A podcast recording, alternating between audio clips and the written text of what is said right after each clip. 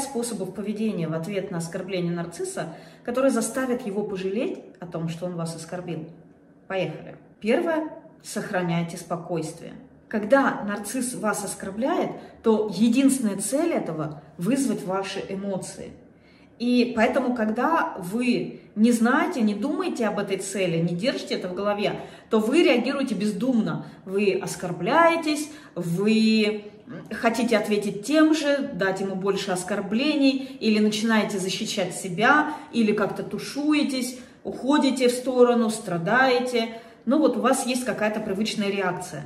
И вам важно знать, что вот эта вот самая привычная реакция, которую вы ему постоянно выдаете, является той причиной, по которой он вас оскорбляет.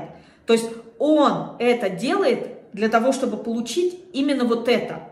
И каждый раз, давая ему то, что он хочет получить, вы подкрепляете его привычку вас оскорблять. То есть, да, продолжай делать так, я буду продолжать тебе давать то, что ты пытаешься получить. Вот такое между вами происходит взаимодействие. Поэтому первое, чему вам нужно научиться, это перестать давать нарциссу то, зачем он пришел.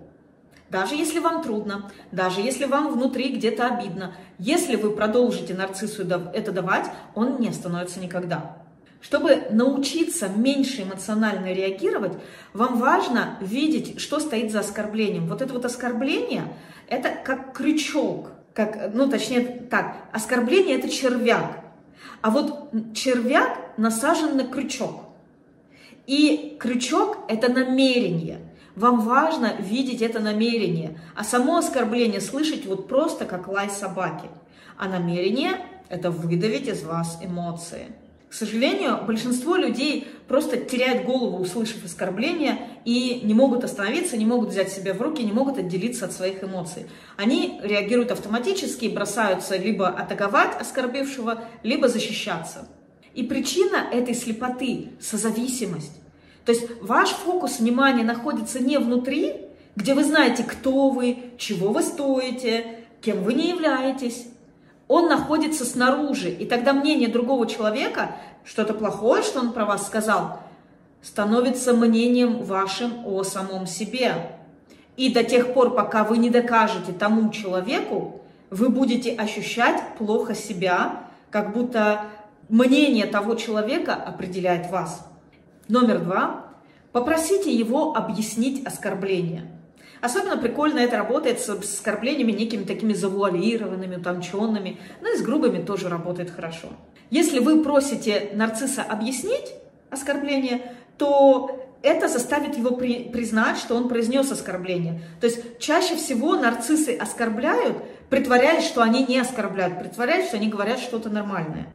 А необходимость объяснять свое оскорбление просто убивает саму энергию оскорбления. То есть как вот, э, если человек должен объяснить шутку, то это напрочь убивает весь юмор. Ну, например, он говорит, а, это не для средних умов, неудивительно, что ты не поняла. Вы у него спрашиваете, что ты имеешь в виду не для средних умов? И заставьте его трудиться, объясняя это. То есть вам важно, чтобы он вот как-то сделал усилие, поработал а вы на него при этом смотрите вот как на школьника, который задачку решает. Или если это прямое оскорбление, например, «ты глупая», вы можете спросить, какие факты на это указывают? И снова смотрите на него, вот как на школьника, который что-то трудится э, по той теме, которую вы ему задали. Так смотрите на него с высока. И когда он закончил, вы ему спокойно говорите, хм, да, я поняла, это твое мнение, а у меня другое. И ключ здесь в том, чтобы он увидел, что вот он так старался все это привести, все это подвести, и все это, вот это старание для вас имеет ноль значимости. Вы не пытаетесь от этого защититься. Вы, наоборот, поощряете его говорить, а потом говорите, что все это для вас вообще пустое и никакого значения не имеет. И тем самым вы ему очень сильно, прям на уровне действий, не на уровне слов, показываете, что его оскорбление это что-то про него, а не что-то про вас. Потому что если вы ему на словах так скажете, это не будет иметь действия. А здесь через этот поступок вы ему демонстрируете. Угу, давай, давай, постарайся. Угу, хорошо стараешься. А теперь я тебе скажу, что это твоя проблема. Ну, меня это мало волнует. И вот это на уровне действия ему показывает, что Это не про меня, дружок, это про тебя. Третье. Согласитесь с тем, что он сказал. Это касается ситуации, когда э, на вас направлена оскорбительная критика. То есть, например, он говорит, ну что ты так тормозишь? Вы говорите, да, ты прав, я делаю все очень медленно. Даже если намерение здесь было в том, чтобы оскорбить вас этими словами, это не значит, что сам факт, что вы делаете медленно, является чем-то плохим. Это про, просто факт. Он нейтральный. Вы делаете что-то медленно. Все. И для вас нет ничего унизительного в том, чтобы это признать.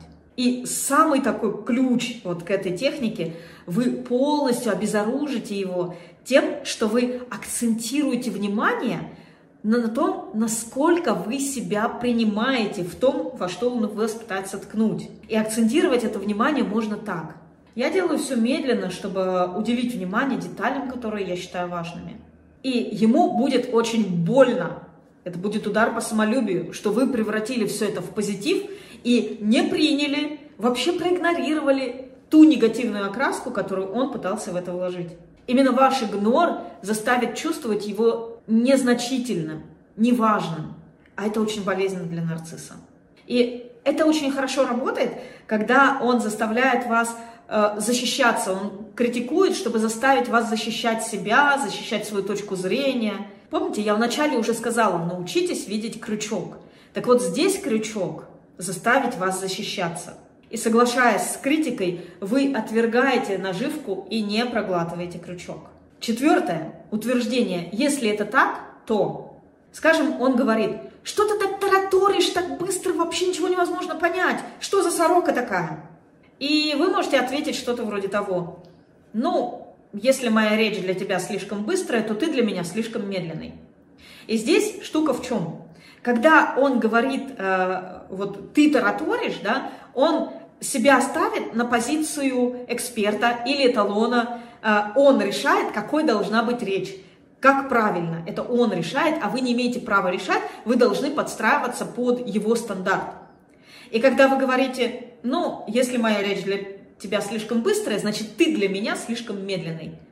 Вы говорите, ну, вы отвергаете его право устанавливать стандарт. Вы говорите, у тебя свои критерии, а у меня свои. У меня есть свой стандарт, и для меня вот это правильно. И вы забираете власть из его рук. Но, обратите внимание, не пытайтесь защищать свое «если».